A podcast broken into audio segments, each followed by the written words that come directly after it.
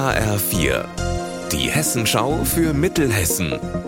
Hier ist das Studio Gießen. Mit Eva Rösler, schönen guten Tag. In Butzbach hat ein etwa 10.000 Quadratmeter großes Waldstück gebrannt. Seit gestern Nachmittag sind 260 Einsatzkräfte damit beschäftigt, das Feuer zu löschen.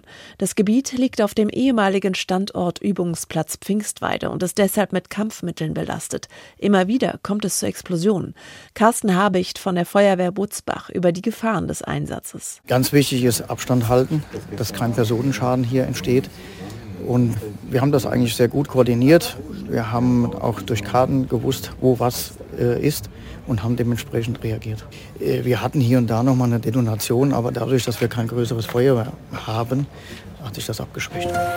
In Gießen gehen heute die Vorbereitungen für den umstrittenen Verkehrsversuch in die nächste Phase. Nach der Ostanlage wird jetzt die Nordanlage umgebaut.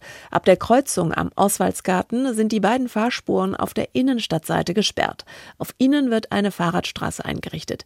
Alexander Gottschalk, was heißt es denn jetzt genau für den Verkehr? Zunächst heißt das, einige Zu- und Abfahrten auf dem Anlagenring sind aktuell gesperrt. Am meisten müssen sich sicherlich die Autofahrer umgewöhnen. Für sie gilt jetzt auf einer Hälfte vom Anlagenring Einbahnstraßenverkehr. Die andere Hälfte soll ja noch für den Verkehrsversuch folgen. An der Ostanlage haben die Umbauarbeiten zuletzt für Chaos und Staus gesorgt. An der Nordanlage, wo ich gerade stehe, lief der Verkehr heute Morgen verhältnismäßig flüssig. Fertig sein sollen die Bauarbeiten hier im August. Der eigentliche Verkehrsversuch startet dann einen Monat später. Sein Ziel ist es, mehr Radverkehr in die Gießener City zu holen. In Marburg ist das neue Mobilitäts- und Verkehrskonzept MOVE 35 noch nicht mal beschlossen, aber es erhitzt schon jetzt die Gemüter.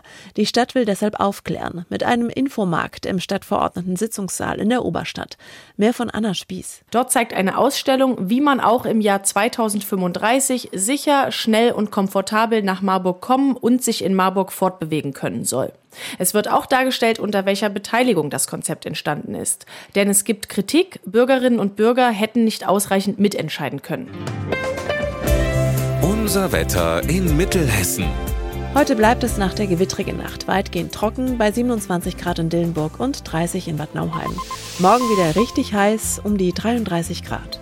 Ihr Wetter und alles, was bei Ihnen passiert, zuverlässig in der Hessenschau für Ihre Region und auf hessenschau.de.